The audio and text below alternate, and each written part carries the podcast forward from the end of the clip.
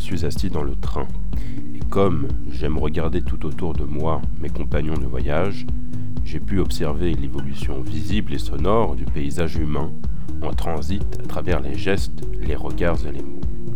Au début des années 2000, les portables étaient encore purement fonctionnels.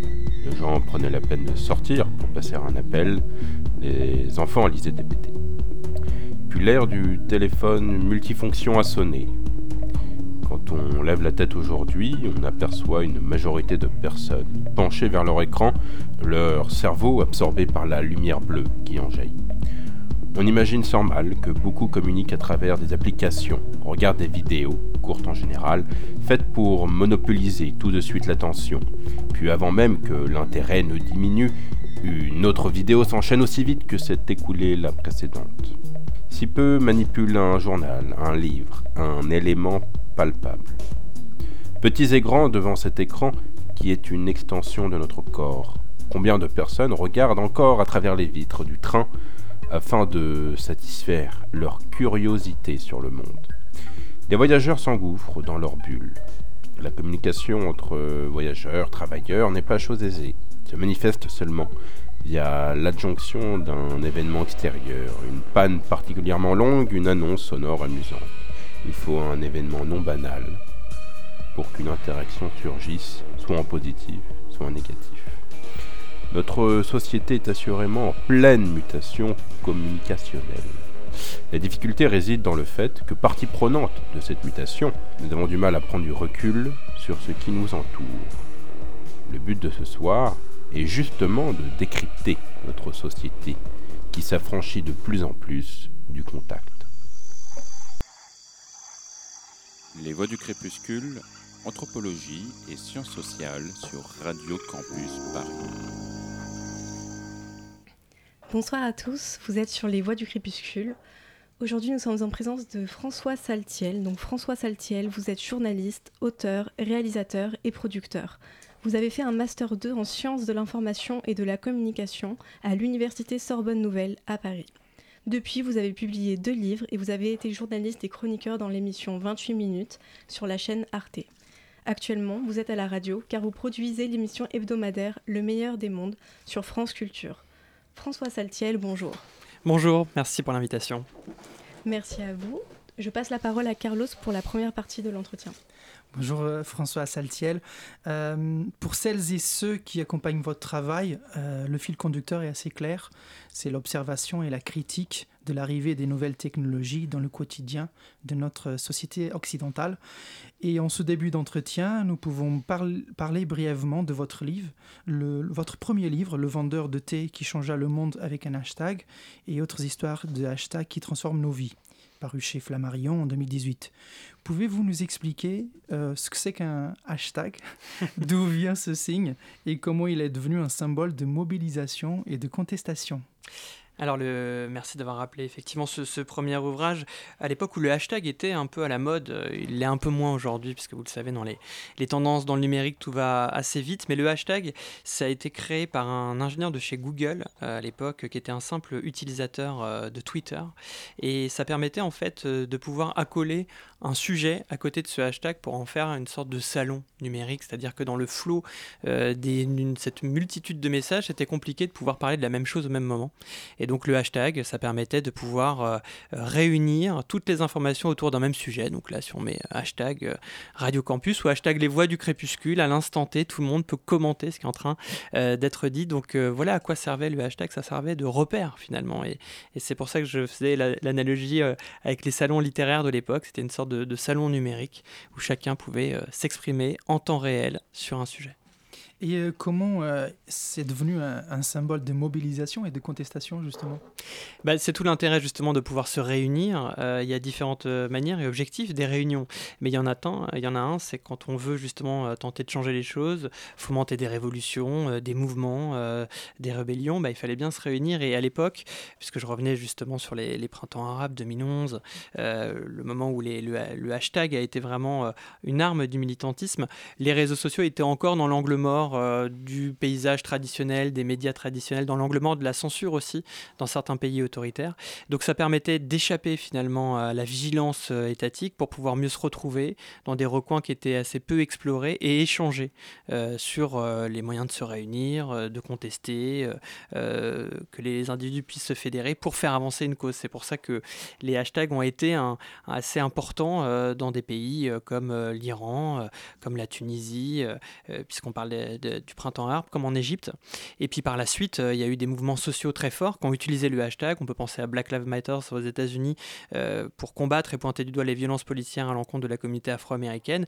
Et puis plus globalement, MeToo, qui a été le hashtag, je pense, le plus connu avec un mouvement massif qui a traversé toutes les, tous les pays en fait, et qui pointait du doigt bien sûr les violences sexistes et sexuelles qui ciblaient euh, les femmes, euh, les femmes de tous les pays qui ont pu, euh, autour de ce mot-clé, de ce mot dièse, de ce hashtag, eh bien, documenter la, la, puissance de ce phénomène et le fait qu'elles étaient loin d'être seules à vivre ça partout dans le monde. Super. Et votre deuxième livre, cependant, il est plus critique vis-à-vis des technologies. Il s'intitule La société du sans contact, selfie d'un monde en chute, publié également chez Flammarion en septembre 2020, entre deux confinements. Et vous avez euh, et, ce livre constituera le socle de l'émission d'aujourd'hui essentiellement. À travers ces 200 pages, vous rassemblez des épisodes, en, mobilisant des concepts récents pour dévoiler les intentions obscures des GAFAM et des créatures de la Silicon Valley. Avant, avant tout, qui sont les GAFAM et qu'y a-t-il d'inquiétant pour vous dans cette vallée californienne? Alors la Silicon Valley, c'est quand même un territoire assez extraordinaire, hein, parce que géographiquement, euh, ça doit faire quelque chose comme 300 euh, km. Euh, c'est une zone aussi assez circonscrite où on a le siège, les sièges sociaux des plus grandes entreprises qui gouvernent nos pratiques du numérique, Google, Facebook, Twitter. également, c'est là où, résident les principaux actionnaires, les, les investisseurs, ceux qui vont faire en sorte que des startups puissent émerger. Donc c'est assez incroyable d'imaginer que sur une petite bande de la côte californienne, il y a une énorme capitalisation boursière et il y a aussi des gens qui bouleversent complètement nos usages. Donc c'est une zone euh, à part euh, qui est très euh, élitiste, c'est-à-dire qu'il faut pouvoir y, être introduit, il faut avoir les codes, il faut pouvoir être référencé, puis surtout c'est une zone qui est très monopolistique, c'est-à-dire que finalement quand on réfléchit, les GAFAM, quand vous dites c'est quoi les GAFAM, c'est que des entreprises américaines déjà, souvent gouvernées par des hommes, des hommes blancs, et avec un peu tout le même esprit, l'esprit de la Silicon Valley qui va vers un peu la religion du progrès. Euh, le progrès doit passer par la technologie, la technologie est forcément bonne et la technologie nous permet de rendre le monde meilleur. Hein. c'est la promesse de tous euh, ces architectes de la Silicon Valley et du GAFAM et des GAFAM qu'on entend très souvent. Et il faut toujours, je pense, un peu se méfier quand on a quantité de gens qui nous promettent à chaque fois de rendre le monde meilleur. Euh, à quel prix? Est-ce que ce monde est vraiment rendu meilleur? Et, et, il est intéressant de questionner le progrès. Et dans la Silicon Valley, on ne questionne pas le progrès parce que par définition, c'est une bonne chose. La technologie aussi, c'est ce qu'on appelle le technosolutionnisme. Et il est temps, et on y arrive de toute façon, de sortir un peu de cet enchantement et d'avoir une lecture peut-être un peu plus critique, pas forcément euh, manichéenne sur les choses. Euh, vous avez rappelé le premier ouvrage qui pointait du doigt une face lumineuse des réseaux sociaux. Il y en a, il y en a une, il y en a toujours une. Euh, mais c'est intéressant de voir ce qui fait système aussi. Et la Silicon Valley en ça est une bonne incarnation d'une vision technosolutionniste qui va pas forcément toujours dans l'intérêt de l'individu, de son humanité, de ses interactions, de son libre arbitre, de son autonomie ces GAFAM, du coup, euh, Google, Apple, euh, Facebook, qui du coup, euh, c'est devenu Meta, qui inclut Facebook, Instagram et WhatsApp.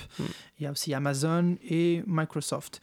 Et pour, il y a un concept que vous mobilisez, c'est celui de Big Brother, le grand frère, et vous comparez à celui de la Big Mother la grande, la grande mère, pas la grand-mère, mais la grande mère d'Alain Damasio. Mm. Souhaitez-vous nous expliquer de quoi s'agit-il? Et de quelle manière nous vivons dans, dans, la fable de la grenouille que vous mobilisez aussi comme... Oui, la fable de la grenouille, on la connaît. C'est une grenouille qui est dans une, euh, eau euh, qui n'est pas bouillante, justement, qui euh, petit à petit devient de plus en plus chaude et qui nous engourdit et qui fait qu'à un moment donné, on perd nos moyens, nos moyens de réaction pour sortir de cette eau qui était au départ froide, puis tiède, puis bouillante et qui devient à la fin mortelle.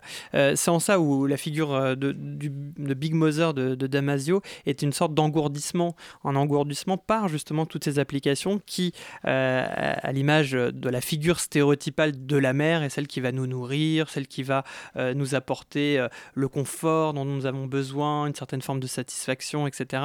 Et qui va nous sécuriser. Donc Big Brother, on voit bien, c'est ces caméras, cet œil qui nous espionne, qui nous surveille avec une vision un petit peu verticale des choses, un peu violente. Et Big Mother, c'est plus pernicieux, c'est-à-dire c'est notre manière peut-être de faire appel à Deliveroo au lieu de se faire à manger, de, de, de passer un temps infini chez soi et plus vers l'extérieur, de plus prendre trop de décisions, de se dire tiens je vais me faire guider par le GPS ou par les algorithmes de recommandation pour regarder euh, un truc euh, sur Netflix le soir. C'est-à-dire qu'à un moment donné on devient plus vraiment actif on devient passif. Cette passivité, évidemment, c'est un modèle économique des GAFAM hein, qui fonctionne sur l'économie de l'attention et sur le fait de pouvoir orienter nos usages euh, pour mieux cibler nos comportements afin de vendre euh, de la publicité. Et donc, je pense qu'on l'a tous vécu ça. À un moment donné, on est sur les réseaux sociaux, on est sur ces plateformes, on, perd un peu la notion du temps. On voulait y rester 10 minutes, on sait même pas trop ce qu'on y cherchait, on va y passer deux heures. Et puis, on va, on va comme ça subir quantité d'informations, on va regarder des choses qu'on n'a pas choisies, on va euh, finalement se sentir un petit peu prisonnier prisonnier d'un système, euh, d'un écosystème, euh, et, c'est tout l'intérêt. Et puis euh, on peut revenir bien sûr sur tous les, biais cognitifs qui font que on a des bulles de filtre, et quand on s'intéresse à un sujet, il y a une forme de fermeture, puisqu'on ne rencontre que des gens qui pensent la même chose que nous, et du moins on a du mal à sortir finalement de l'algorithme. Donc toute la notion, c'est de redevenir actif et de comprendre en quoi ces nudges, donc euh, ces nudges ou ces dark patterns, c'est-à-dire tous ces outils, ces artifices qui sont mis en place par les, euh, par les plateformes, nous orientent vers un choix et nous font perdre finalement euh, notre esprit critique. Qu'est-ce que j'ai vraiment envie de voir? Qu'est-ce que j'ai vraiment envie de comprendre? Qu'est-ce que j'aime? Qui je suis? Et c'est ça un peu Big Mother, cette figure rassurante d'Amazon parle même du conforteresse.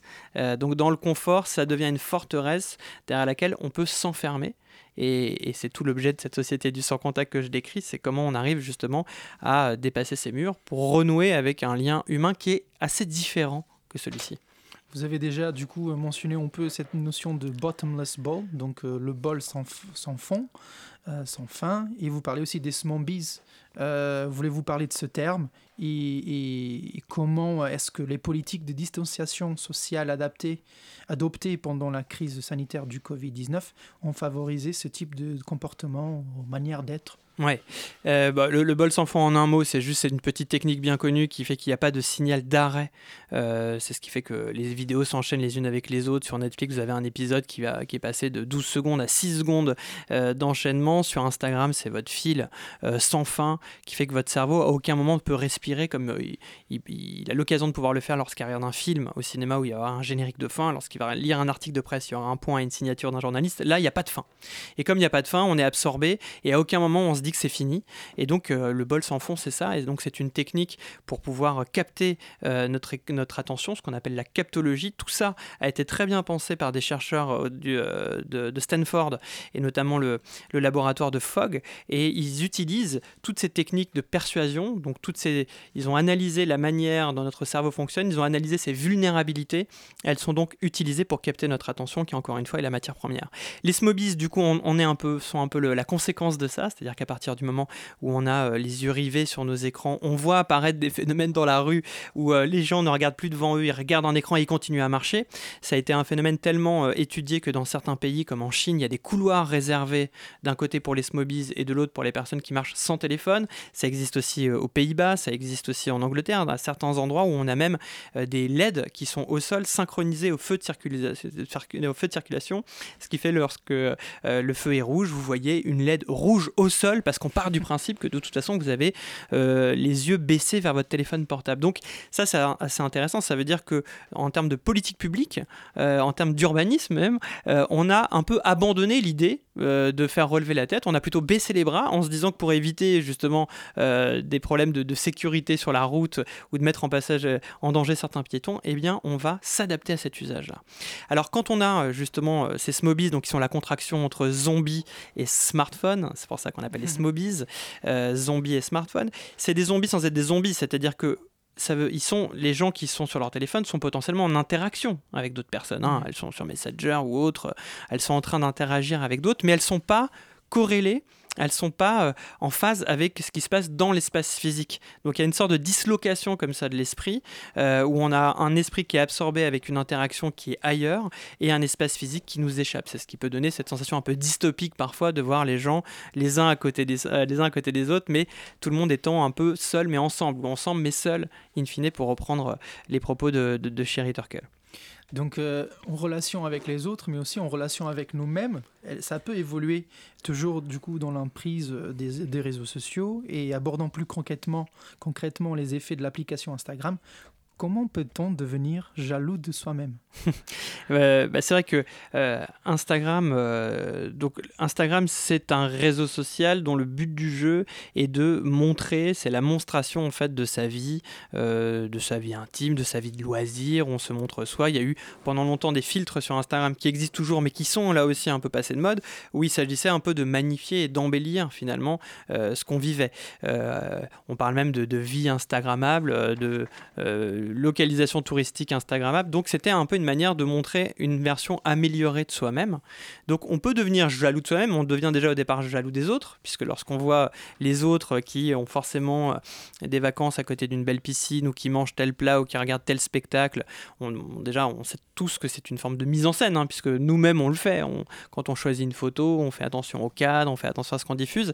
Mais ce qui est intéressant par euh, l'usage de ces réseaux sociaux, c'est à quel point ils cultivent notre pulsion narcissique. C'est-à-dire qu'encore une fois, on revient dans les vulnérabilités euh, de, la manière dont on fonctionne, notre cerveau fonctionne. On sait que depuis le plus jeune âge, ce qu'on aime, c'est d'être reconnu. Euh, on cherche l'adhésion du public, on cherche les applaudissements, euh, même quand on a 7 ans après un repas familial du dimanche et qu'on fait un petit spectacle, ce qu'on cherche, c'est quand même être applaudi par ses parents, par exemple. Et puis au collège, c'est pareil. On cherche toujours l'adhésion du groupe. Et les réseaux sociaux nous proposent ça, nous proposent une possibilité constante, 24 heures sur 24, de poster une image de soi ou de sa vie l'espoir de susciter donc des likes, c'est-à-dire l'adhésion, un comportement positif qui dit voilà, tu es belle, tu es beau, ce que tu fais est bien, tu es malade mais c'est pas grave, je te soutiens, etc. Et donc, normalement, cette pulsion narcissique, elle est, elle est naturelle, mais elle doit être circonscrite à un certain moment. Je vous parlais du petit spectacle dominical. Euh, bon, bah voilà, si ça dure 10 minutes après, on rassure l'enfant, il est content, il a confiance en lui, mais c'est pas tous les jours et c'est pas 24 heures sur 24. Ce que fait Instagram, c'est qu'en permanence, il nous met dans une situation de devoir publier quelque chose de soi, et on peut parler des stories par exemple, les stories sont ces messages éphémères, donc comme c'est éphémère, bah, ça implique que nous en tant que spectateurs, euh, on, se on, se connecte très régulièrement pour pas rater justement une publication d'un autre, et puis comme c'est éphémère, eh bien ça nous encourage à en publier une, puis une autre, puis une autre, et à raconter une histoire même à travers ce qu'on publie. Donc être encore une fois très, euh, de passer un temps assez important sur la plateforme, toujours en montrant une vision de soi-même, qui est une vision mise en scène, une version généralement positive ou faussement négative, pour susciter un peu de compassion, dans l'espoir de récolter ces likes. Alors ce qui peut amener donc à un moment donné une forme de, de, de, logique de comparaison permanente. Donc on va regarder justement euh, notre ami qui a plus de likes que nous ou d'autres qui ont plus de likes que nous. Ça entraîne un effet mimétique aussi, c'est-à-dire que si je vois que tel genre de publication suscite une adhésion, j'ai tendance à reproduire la même photo ou reproduire la même situation. Euh, c'est ce qui se passe souvent lorsqu'on se rend compte qu'on fait tous à peu près les mêmes photos, parce qu'on se dit que voilà, euh, les pieds dans l'eau dans la piscine ça fonctionne donc j'y vais, ou tel, tel euh, restaurant à la mode. Et ensuite, eh bien, on, il y a une sorte de dissociation aussi avec la personne que l'on est sur Instagram, c'est-à-dire que c'est un profil, c'est presque une avatarisation, c'est-à-dire que c'est pas vraiment nous-mêmes, c'est une version de nous-mêmes, et quand on passe trop de temps à cultiver, à nourrir cette version de nous-mêmes, on peut perdre aussi un petit peu euh, de vue euh, bah, qui on est et notre identité réelle. C'est pour ça qu'on peut être jaloux des autres, jaloux de soi. En tout cas, ça peut amener quelque chose d'assez toxique dans la représentation qu'on peut avoir de soi et des autres. une, Pardon, je crois que Carmen, elle veut intervenir. Euh, non, mais c'est... Merci. Merci pour euh, cette, cette, première partie. tu avais une dernière question, Carlos, parce qu'on va passer à la chronique de Pascal ensuite. Toute dernière, c'est pour pousser cette idée de la jalousie de soi-même. Il y a la question des filtres aussi, qui c'est des choses qui sont proposées pour la construction de cette image virtuelle, mais qu'au bout d'un moment, on peut aussi vouloir euh, appliquer les filtres de manière réelle sur nous-mêmes. Vous voulez nous parler de ça? Oui, oui, c'est-à-dire qu'à partir du moment euh, où la version de soi-même devient une version positive qui suscite une forme d'adhésion, en l'occurrence euh, des filtres, et ça je pense plutôt à Snapchat qui a des filtres encore plus développés qui vont par exemple corriger ce qu'on peut considérer comme quelques défauts physiques qu'on peut avoir tous, euh, il peut y avoir, il y a des phénomènes où les, les, individus veulent ressembler finalement au plus près de cette image améliorée d'eux-mêmes, de leur filtre, et peuvent avoir, recours, peuvent avoir recours à la chirurgie esthétique. On sait maintenant depuis deux ans que euh, la population qui utilise le plus la chirurgie esthétique concerne les jeunes et pas les plus de 50 ans. Pendant longtemps, c'était les, femmes de plus de 50 ans qui étaient le public principal de la chirurgie esthétique. Aujourd'hui, on sait que c'est les 18-35 ans qui sont passés devant euh, les plus de 50 et ils, pratiquent euh, bah, des opérations de chirurgie esthétique sur le nez, sur le lèvre, etc.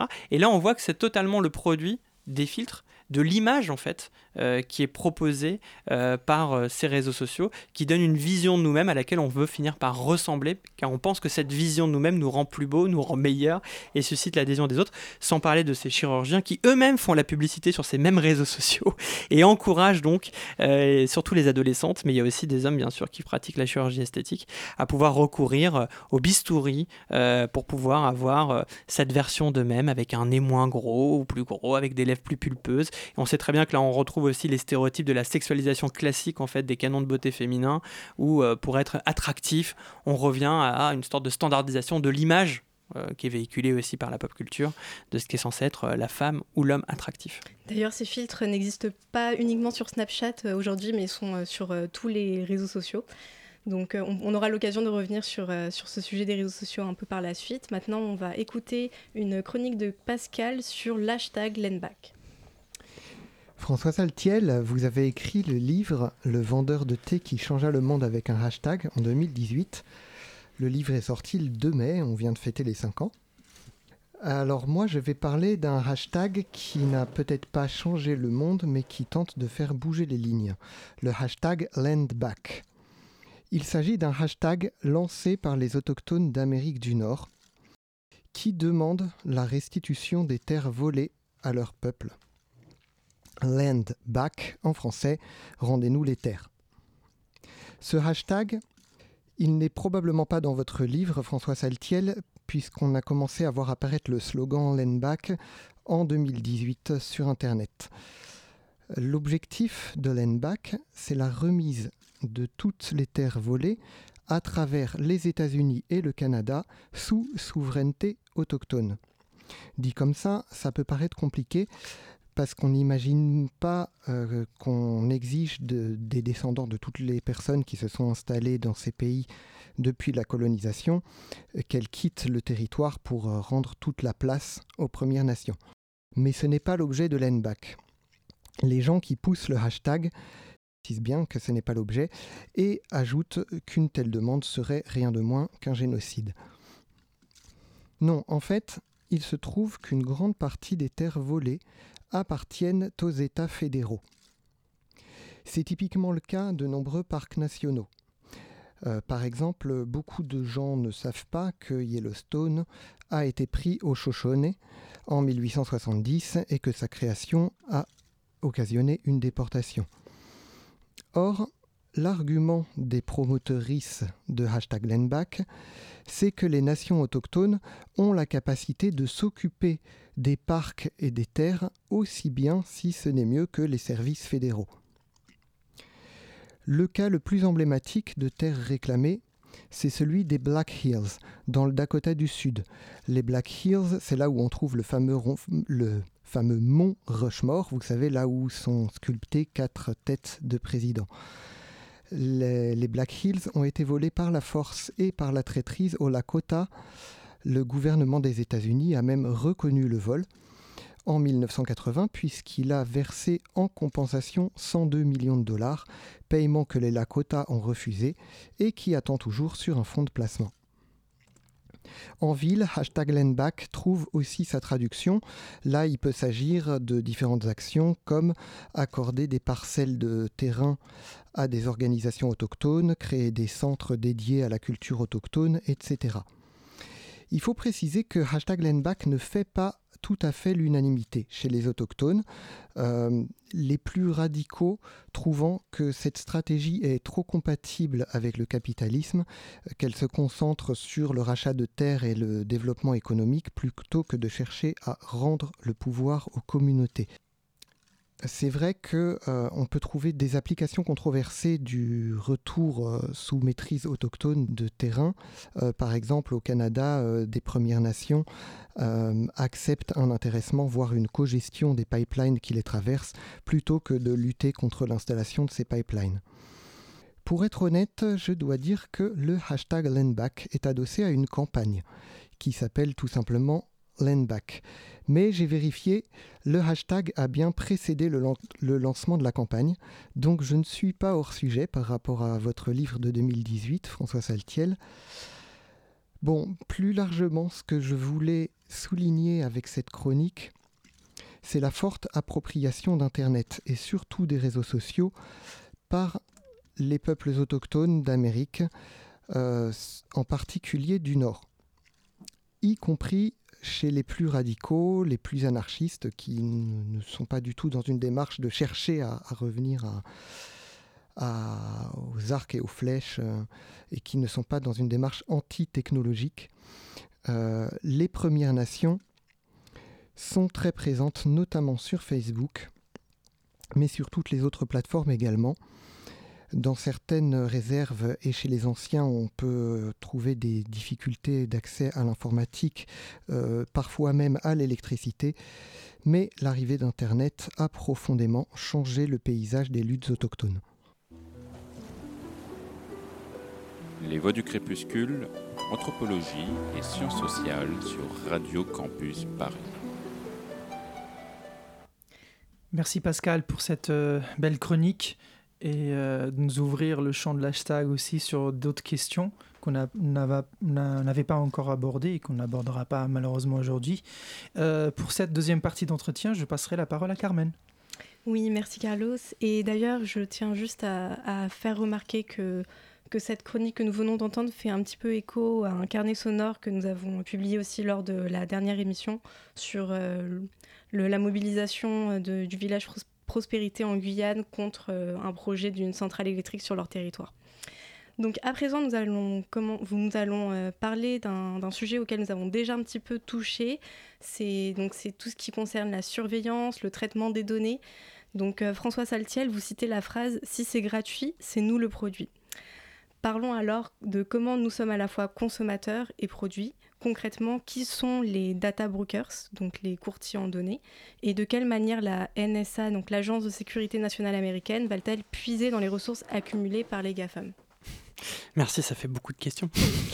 Euh, alors, une euh, petite réaction déjà à la, chronique est intéressante parce que euh, le hashtag, c'est aussi la, voix des sans-voix. on a parlé justement de la communauté afro-américaine qui, subissait des, violences policières. les femmes qui, d'une certaine manière, et on le sait, ont moins d'espace médiatique que les hommes.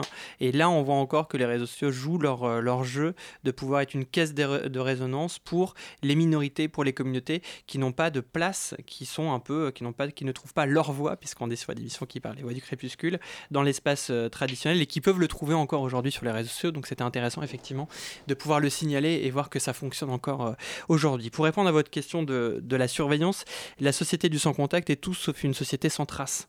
Parce que qui dit sans contact ne dit pas sans trace, au contraire. D'ailleurs, sans, sans contact est une expression qui est assez mal choisie. Euh, lorsque vous faites euh, justement un, paiement avec votre carte bancaire, c'est comme ça que le sans contact, c'est du moins dans la terminologie, euh, c'est vulgarisé, il y a bien un contact, puisqu'il y a bien un contact informatique entre le moment où, entre la, plateforme, entre l'interface et votre carte bleue. Et surtout, il y a une trace. Ce qui fait que quand vous allez acheter le pain, parce que maintenant vous pouvez acheter une baguette de pain d'un euro 20 ou un euro 40 avec votre carte bleue, on va pouvoir savoir qu'à 19 17 vous êtes allé dans euh, telle boulangerie de tel arrondissement euh, à Paris pour pouvoir acheter une baguette de pain. Ce que l'argent liquide vous permettait, euh, l'argent liquide vous permettait une forme d'anonymat, de rentrer dans un endroit et de disparaître. Donc, tout est tracé, et c'est justement cette traçabilité de nos comportements, de la manière dont on va consommer, qui, où, comment, qui va euh, donner lieu à un marché. Euh, c'est pour ça que lorsqu'on dit si c'est gratuit, c'est toi le produit, c'est-à-dire qu'on sait très bien qu'il n'y a rien de gratuit. S'il y a un service qui n'est pas payant, euh, prenons le cas de Facebook par exemple, qui est un service qui n'est pas payant, il est payant d'une certaine manière, puisque votre comportement, votre navigation, vos orientations, vos choix, ce que vous avez liké, ce que vous avez aimé, va ensuite être revendu pour pouvoir eh bien, euh, vous mettre de la publicité ciblée parce que vous allez faire partie d'une certaine catégorie de personnes. Donc ce qu'on vend, c'est un comportement. Ce que vous vendez quelque part en, en, en, étant euh, sur Facebook ou sur l'ensemble des réseaux sociaux, c'est un comportement, c'est des habitudes, euh, c'est des préférences, c'est une manière de voir le monde aussi qui va ensuite être analysée, quantifiée et ensuite revendue. Alors vous parlez des data brokers. Les data brokers, ce sont donc des intermédiaires qui sont le, dont la fonction consiste à vendre ces quantités de données à alors plusieurs types euh, plusieurs types de personnes sachant que dans les data brokers il y a un data broker officiel et officieux. C'est-à-dire qu'officiellement donc euh, ce sont des marques qui vont pouvoir euh, aller mettre une publicité ciblée sur tous ceux qui s'intéressent au yoga par exemple parce qu'on a vu que vous avez écrit yoga à votre copain votre copine par messagerie ou parce que vous avez fait des recherches yoga sur Instagram. Donc on va vous vendre des produits qui sont affiliés à à cette passion ou à cette pratique et ensuite, on a des data brokers un peu officieux qui, eux, vont vendre ces données-là à des laboratoires pharmaceutiques, euh, vont vendre ces données-là à des compagnies d'assurance, par exemple. Et là, c'est plutôt des, achats qui se font sur le darknet, donc en fait sur euh, un Internet qui n'est pas accessible euh, au premier clic, qui est un peu l'Internet un peu profond, qui n'est pas référencé, mais bien utilisé par quantité de gens, où on va pouvoir acheter massivement des données. Et on sait qu'à peu près tout le monde, enfin beaucoup de gens, beaucoup d'institutions, qu'elles soient étatiques ou euh, commerciales, peuvent avoir accès à des data brokers et peuvent acheter massivement des données. Donc euh, ce qui est intéressant de comprendre quand même par la numérisation de nos usages, que ce soit la géolocalisation, le paiement, euh, les réseaux sociaux, c'est qu'on est quand même dans une vie qui devient complètement tracée ça devient très compliqué d'échapper justement à cette vigilance-là. Je prenais l'exemple donc encore une fois là des paiements. On sait que le liquide, l'argent liquide est condamné à disparaître, ce qui veut dire que par exemple, euh, ça va être très compliqué maintenant demain d'aller, euh, euh, de circuler, de, de, se déplacer sans forcément être tracé dans ce déplacement. Alors beaucoup de gens disent, oui, vous savez, moi j'ai rien à cacher, donc je m'en moque de savoir que je suis dans le 17e, que je suis à Lyon, que je suis à Bordeaux, que je suis à Londres.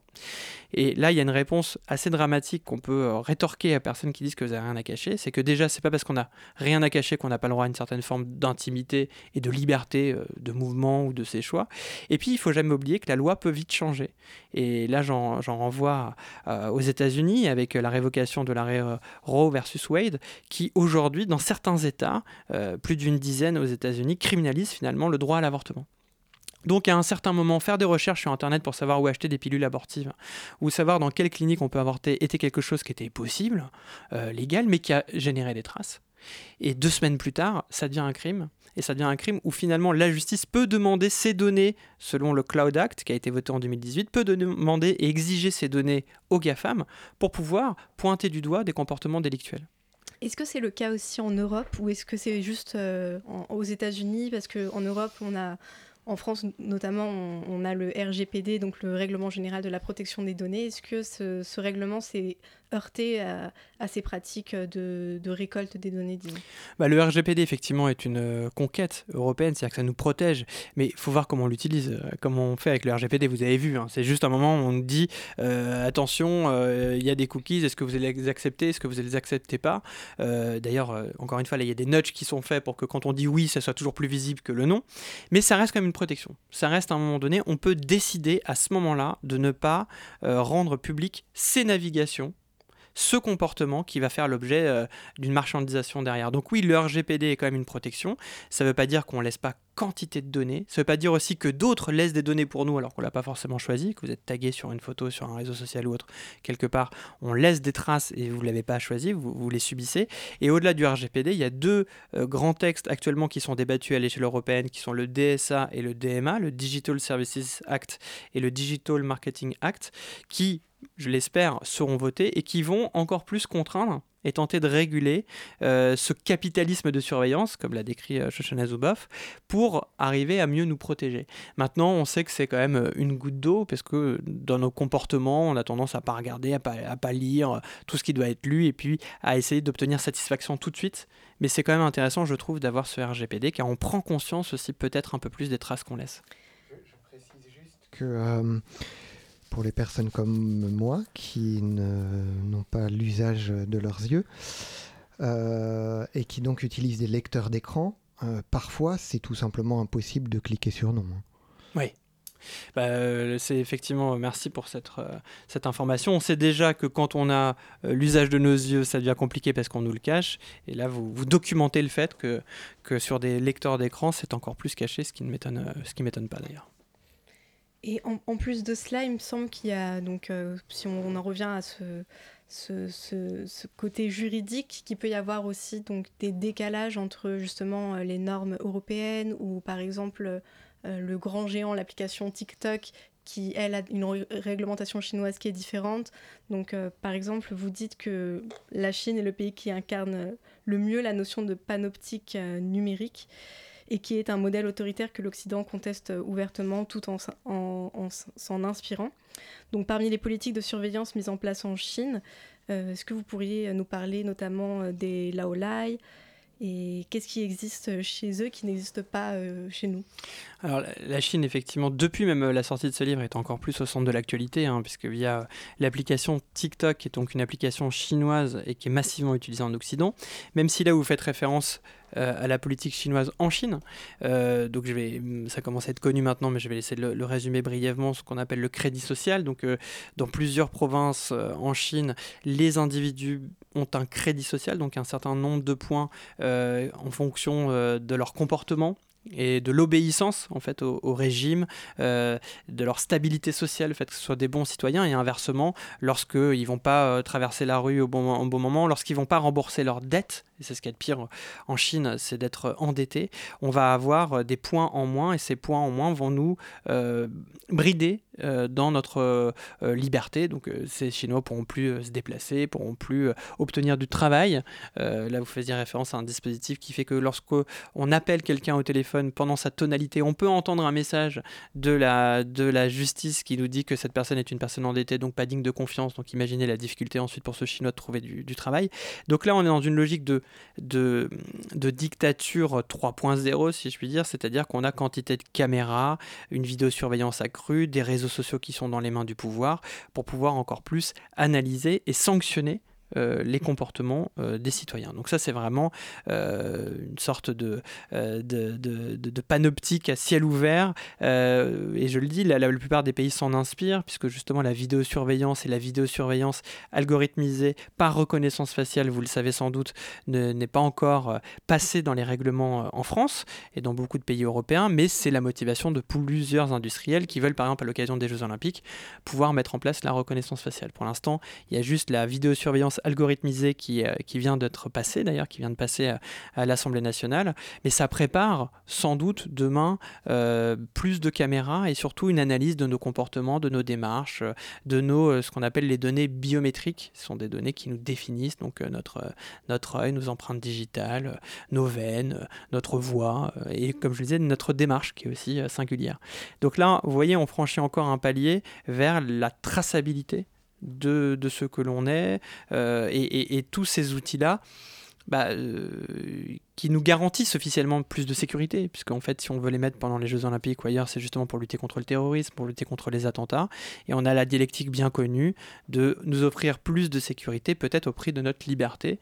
Et c'est toujours cette dialectique sécurité-liberté euh, qu'il faut euh, questionner. En Chine, il n'y a plus de question, puisqu'en fait, c'est la sécurité avant tout. Et on voit qu'on a une liberté de mouvement euh, qui est quasi nulle. Enfin, liberté de mouvement lorsqu'on veut justement contester un pouvoir qui n'accepte pas la contestation. En France, c'est différent. Et donc, euh, sur cette application TikTok, on voit qu'aujourd'hui, est-ce qu'il y a. Enfin, qu'elle est massivement utilisée. Est-ce qu'il y a des, des, conflits actuellement sur son utilisation en Europe par rapport euh, à ces normes de, de, protection des données qui ne sont mm. pas les mêmes ah, Il y a énormément de conflits. Il y a même en ce moment même une enquête sénatoriale euh, qui est en cours euh, pour essayer de comprendre. Vous avez de toute façon suivi l'actualité. En un mot, TikTok est une application chinoise qui a damé le pion à Facebook euh, et même à Instagram. C'est-à-dire que c'est donc une application qui est, qui est très fortement utilisée par les, par les adolescents et les préadolescents. Ça devient l'application numéro un des jeunes. Et toute la question qui a, qui a été initiée aux États-Unis mais qui arrive maintenant en Europe est de se dire voilà, est-ce que ces deux que l'on cède au sein de TikTok ne sont pas des données que l'on donne au gouvernement euh, communiste euh, à Pékin et qui pourraient un jour se retourner contre nous. Alors il faut savoir que ces données, on les donne de la même manière à Facebook, euh, à Snapchat et à Twitter, sauf que ça nous pose moins de problèmes en tant qu'occidentaux, puisqu'il y a plutôt une affinité de ces démocraties occidentales capitalistes que l'on ne trouve pas justement avec la Chine. Donc ce qui se passe en ce moment en Europe, et on le voit, on l'a vu par exemple en, Italie, on le voit d'ailleurs même en France, hein, puisque TikTok est maintenant déconseillé, voire interdit d'usage pour ses fonctionnaires, pour les les, employés de l'État français au sein des administrations, euh, c'est tout ce risque de se dire que les données que l'on cède sont des données que l'on donne à la Chine qui, peut demain devenir un ennemi dans ce contexte géopolitique qui est fortement en tension. Alors peut-être une dernière question avant de passer à la pause musicale sur le télétravail. Vous l'avez évoqué dans votre troisième chapitre euh, de votre livre La société du sans contact. Donc euh, en quoi le télétravail finalement euh, pourrait ne pas être si bénéfique que ça pour les employés? Alors le, télétravail s'est accéléré euh, depuis la, crise sanitaire. Carlos en parlait tout à l'heure justement sur la, distanciation sociale. En gros, il y a eu une accélération de cette économie de la distance. Le, télétravail, c'est ça, c'est travailler à distance, euh, qui pour beaucoup d'employés a été quelque chose de bénéfique parce que économie de transport, etc. Mais puisque je parle du sans contact, c'est quand même aussi euh, une pratique qui nous éloigne de ses collègues, euh, de ses autres employés, qui nous éloigne aussi de la machine à café, euh, qui permettait eh de se parler, même du de la pluie, le beau temps, mais c'est ce qu'on appelle des small talk. Mais souvent, on sait très bien que ces petites discussions de tout et de rien préparent un terreau finalement participe au lien social qui nous permettra demain d'avoir des discussions euh, plus profondes. Et puis surtout, ça, ça nuit à la sérendipicité, c'est-à-dire euh, cette faculté de pouvoir se croiser au hasard deux personnes de deux services différents qui, au détour euh, d'un couloir, vont discuter de quelque chose et cela va faire naître justement une idée nouvelle. Donc le télétravail, si on résume, c'est un individu qui travaille seul chez lui ou alors, parfois il n'aime pas seul, il est dans l'espace intime, donc il doit se battre pour avoir un, petit, un petit endroit dans l'appartement pour pouvoir en faire un bureau. Donc déjà, si il, vit sur ses propres ressources euh, d'électricité. On sait qu'en ce moment, il y a une, inflation assez forte. Euh, et en plus, il travaille tout seul, il travaille que sur des choses programmées, à distance, avec des visioconférences. Donc on perd aussi un certain charme quand même qui est celui de travailler en collectivité, de pouvoir discuter les uns avec les autres, de pouvoir se réunir. Et on sait aussi que ce télétravail a nuit fortement à l'esprit d'entreprise, même l'esprit des salariés. Euh, je pense au syndicat, par exemple, un syndicat en télétravail, ça marche pas trop. Donc pour que les gens puissent justement se, se dire, bah voilà, euh, tiens, d'ailleurs, euh, même quand les gens sont malades ou absents, on le voit pas sur le télétravail, ou à peine. Alors qu'avant, si on voit quelqu'un qui pendant trois jours vient pas au travail, on va commencer à s'inquiéter, on va se dire, est-ce qu'il est malade, est-ce qu'il se sent bien au travail? La chaise vide, voilà, la chaise vide, on se dit, tiens, ça fait trois jours qu'on l'a pas vu, est-ce qu'il est vraiment heureux? Non, il n'est pas si heureux, ben, on va s'y intéresser. Il y a des gens qui sont fait licencier à distance pendant cette période du confinement, donc c'est-à-dire on vient, on s'en va, donc encore une fois, c'est une sorte de dématérialisation euh, de ce que représente un individu, en l'occurrence un employé. Déshumanisation qui, qui remet aussi en question euh, la question du droit du, travailleur, et du télétravailleur en l'occurrence. Merci euh, François Saltiel. À présent, nous, écoutons, nous allons écouter une chanson qui parle du cyberactivisme, No One is Innocent de révolution.com.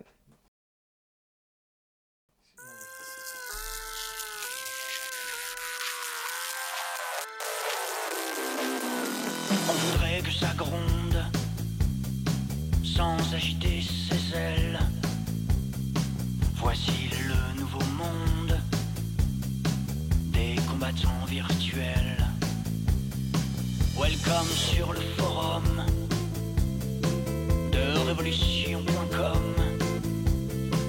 De l'action par email, des pavés en pixels, la souris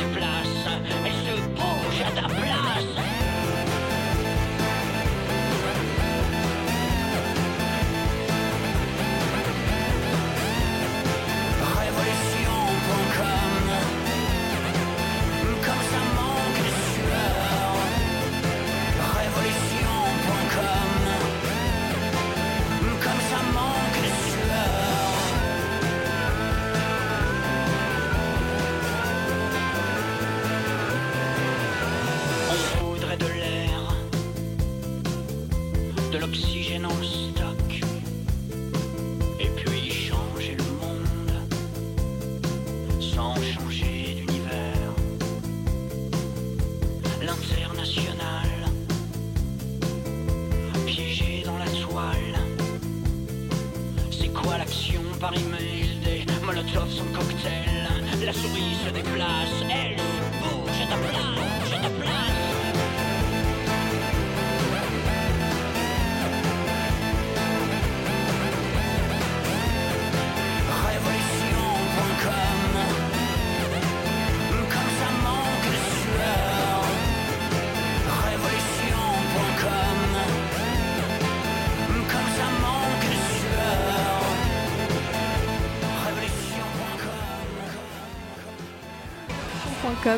C'était Révolution.com du groupe No One is Innocent. J'ai fait une petite erreur tout à l'heure. Tout de suite, nous passons à la troisième partie avec Carlos. Super, donc euh, aujourd'hui nous sommes ici avec euh, François Saltiel pour parler des, euh, effets pervers, des, euh, nouvelles technologies. J'avais aussi une question préparée pour, en, en rapport avec l'amour, qui est du coup votre quatrième chapitre, le quatrième chapitre de votre dernier livre euh, la Société du Sans Contact, où vous parlez qu'en 2004, vous avez réalisé un documentaire sur les sites de rencontres pour euh, Culture Pub. Euh, dans le cadre de ce documentaire, vous avez interviewé le fondateur de Mythique, Marc Simoncini, ainsi que des personnes célibataires. Et comme résultat de votre enquête, vous avez identifié trois phases types pour les utilisatrices et utilisateurs de ces applications de rencontres. Pouvez-vous nous parler de ces trois phases? Euh, effectivement, c'est un, un documentaire que j'avais fait pour France 5 à l'époque. euh, euh, mais c'était il y a longtemps et c'était vraiment au tout début des, des sites de rencontres. Alors c'était intéressant justement de voir comment l'image de, de ces sites de rencontres a largement été modifiée. Moi, à l'époque où je le faisais en 2004, c'était un peu honteux d'être sur un site de rencontre. D'ailleurs, ça concernait souvent les gens de la deuxième chance, c'est-à-dire des gens qui, ont, qui étaient divorcés ou veufs ou qui voulaient un peu refaire leur vie. Donc, c'était, je dirais pas que c'est le même public que la chirurgie esthétique de tout à l'heure, mais on était quand même sur des, plus de 40 ans et c'était très rare que des jeunes aillent sur un site de rencontre parce qu'ils estimaient sans doute qu'ils avaient assez de lieux de sociabilité, euh, les études, les bars et autres, euh, pour pouvoir, euh, pour pas avoir recours justement à ces, à, ces, à, ces, nouveaux lieux de rencontre. Et puis, au fur et à mesure des années, on a vu que l'image en fait un peu négative des sites de rencontre est un peu passée et aujourd'hui, ça devient totalement dans les usages, dans la pratique de beaucoup de gens, peu importe leur âge et même du côté des jeunes, d'avoir une application de rencontre, parce que ce qui a changé entre le site de l'époque de 2004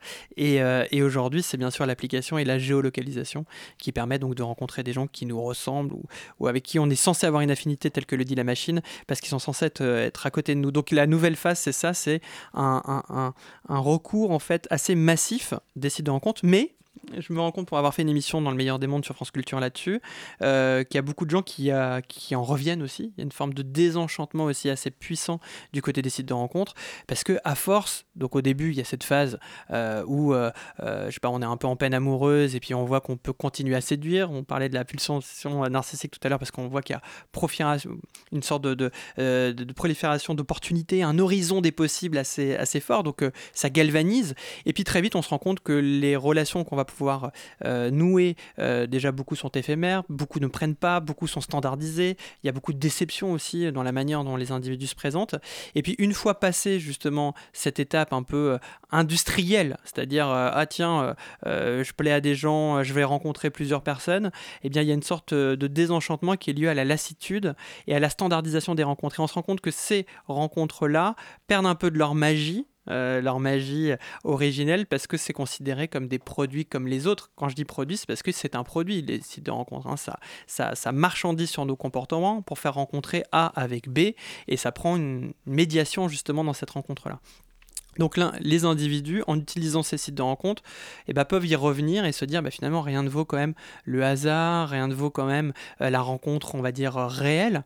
Euh, donc il y a quand même tout un retour, et notamment pour les femmes, hein, qui sont beaucoup plus l'objet d'harcèlement, d'exhibition, ou, qui, ou la pratique même du ghosting hein, qu'on peut évoquer, c'est-à-dire c'est- cette idée à partir du moment où la rencontre ne devient pas forcément rare, comme elle n'est pas rare, bah, elle a moins de valeur, et comme elle a moins de valeur, eh ben, on va plus facilement ne pas répondre à quelqu'un, euh, ne, ne plus jamais lui donner des nouvelles, ce qui, a priori, dans la vraie vie, ne se passe pas euh, tout le temps comme ça. Lorsque vous voyez quelqu'un, quand la vraie vie, je veux dire dans l'espace physique, puisque les réseaux sociaux, c'est la vraie vie, Oui. quand vous êtes dans un, dans un espace euh, physique, vous n'allez pas euh, quitter euh, d'une seconde à l'autre la table où vous prenez un café. Il y a un minimum de politesse qui fait que vous allez faire comprendre que, mais vous n'allez pas disparaître. Bon, sur les réseaux sociaux, ça renforce cette pratique de je prends, je jette, parce que de toute façon, j'aurai toujours autre chose.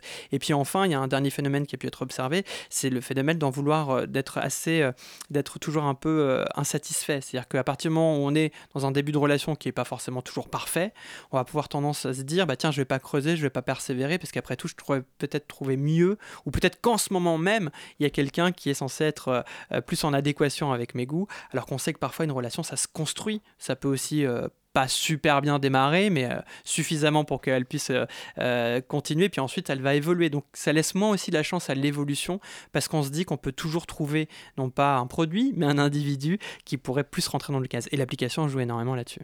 Et parlons d'immortalité, puisqu'on a déjà parlé d'amour, on a déjà parlé de surveillance, de, travail. Euh, parlons aussi de la question de la vie. Votre cinquième chapitre euh, de, de ce dernier ouvrage, euh, La Société du sans-contact, est dédié aux avancées technologiques de la philosophie transhumaniste qui cherche à repousser, voire éliminer le moment de la mort. Le 12 janvier de cette année, nous avons ici à Revoir du Crépuscule euh, dédié une émission au Deadbot sous le prisme du droit. Néanmoins, j'aimerais vous poser une seule question à ce sujet. À la Silicon Valley, il y a une start-up qui s'appelle Ambrosia. Euh, pourquoi la traitez-vous de marchand de sang? Euh, Ambrosia, c'est effectivement une start-up qui vend du sang qui vend du sang en fait euh, d'adolescents ou de sang de personnes jeunes. Donc là, on est vraiment dans la figure un peu euh, euh, mythologique, stéréotypale du vampire, c'est-à-dire que vous êtes une personne riche, assez âgée, et vous allez recourir à une sorte de transfusion sanguine pour pouvoir avoir un sang nouveau, un sang frais, et vous redonner un coup de, jeunesse. Alors, ça fait longtemps hein, que plusieurs personnes, notamment des personnes qui, qui ont un certain poids financier, utilisent les transfusions sanguines. Et Ambrosia donc a fait le commerce de pouvoir euh, vendre du sang euh, euh, de jeunes Américains. Et je trouvais que c'était un beau symbole de cette idéologie transhumaniste qui règne hein, dans la Silicon Valley, d'aller vers une recherche d'immortalité. Et quand vous me demandiez au début de cet entretien quelle était la spécificité justement de la Silicon Valley, on peut parler quand même de ce transhumanisme qui n'est pas uniquement réservé à deux trois personnes, qui est vraiment une idéologie. Alors elle est multiple, hein, parce qu'il y a plusieurs transhumanismes. Il y a aussi un long-termisme.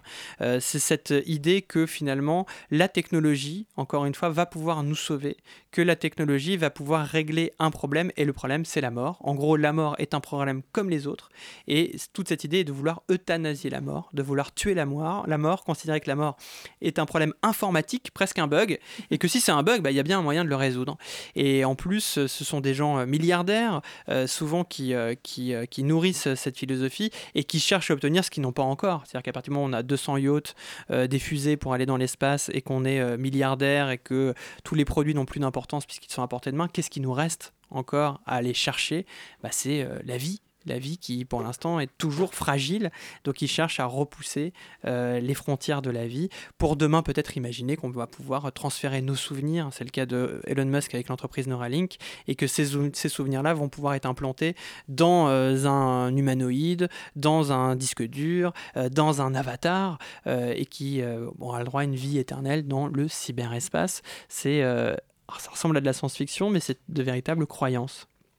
Merci beaucoup. Donc, euh, la technologie qui peut régler, équilibrer la nature. C'est du moins, euh, et c'est intéressant que vous parlez, vous, vous terminé cet entretien avec le mot nature, parce que là, euh, on revient à quelque chose de naturel, à l'essence même. Or, cette technologie, elle pollue, elle est très coûteuse, et justement, elle nuit à la nature. Euh, donc, c'est ce qu'on appelle le technomessianisme, c'est des individus qui veulent justement changer les lois de la nature en se sentant plus fort qu'elle, alors qu'on le sait bien, le naturel nous rattrape, et la nature aussi. Merci beaucoup. Je passerai le, la prochaine question, le, mot à, Elodie qui nous a rejoint aujourd'hui. C'est la première fois qu'on entendra sa voix. On voit du crépuscule.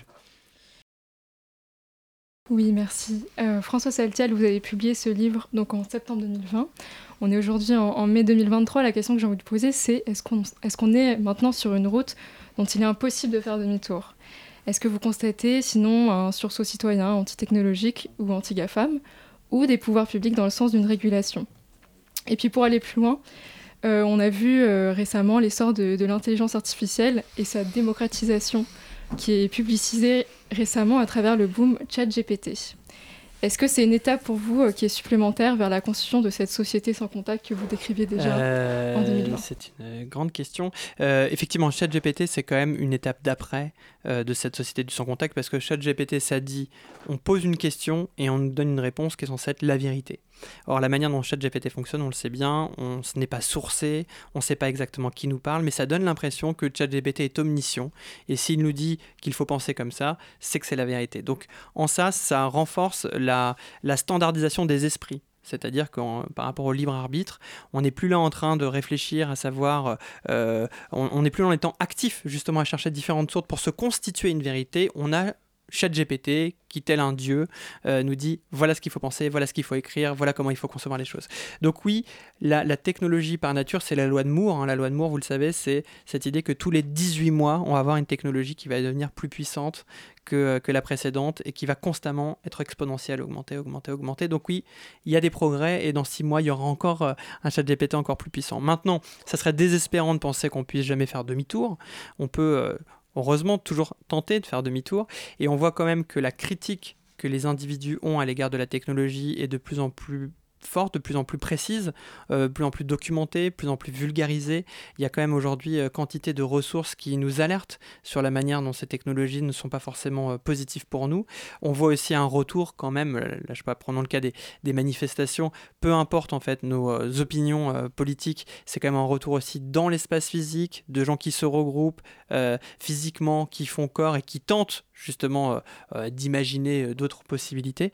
Donc, il y a quand même une conscience, on va dire, plus forte des individus. Euh, il y a une conscience étatique aussi, avec les nouveaux textes dont je parlais tout à l'heure, le DSA, le DMA, du moins à l'échelle européenne. Maintenant, malheureusement, le temps euh, législatif, le temps de la critique et le temps citoyen a souvent du retard par rapport au temps technologique.